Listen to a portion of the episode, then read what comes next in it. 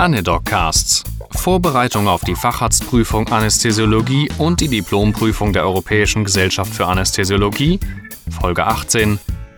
Narkosegase.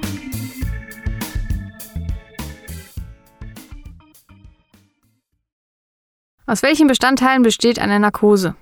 Grundsätzlich sagt man, dass Narkosen auf bis zu fünf Säulen stehen. Hypnose. Der Patient schläft und bekommt nichts mit. Analgesie.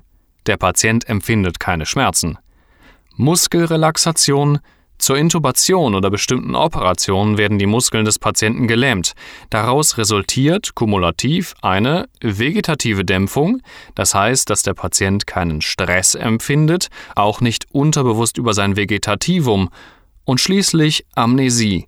Der Patient kann sich nachher an nichts während der Narkose erinnern. Warum ist die vegetative Dämpfung so wichtig? Zum einen ist eine sympathische Aktivierung als schlecht zu bewerten. Tachykardie und Hypertonie aufgrund von Stress und Schmerz führen zu Minderperfusionen in vorgeschädigten Geweben und Organen, besonders kritisch im Gehirn und im Herzen. Zum anderen kann starker Schmerz während einer Narkose sich auch in einer Hyperalgesie nach der Narkose äußern. Warum ist die vegetative Dämpfung so wichtig? Das macht dann arge Probleme, die Schmerzen des Patienten nachträglich wieder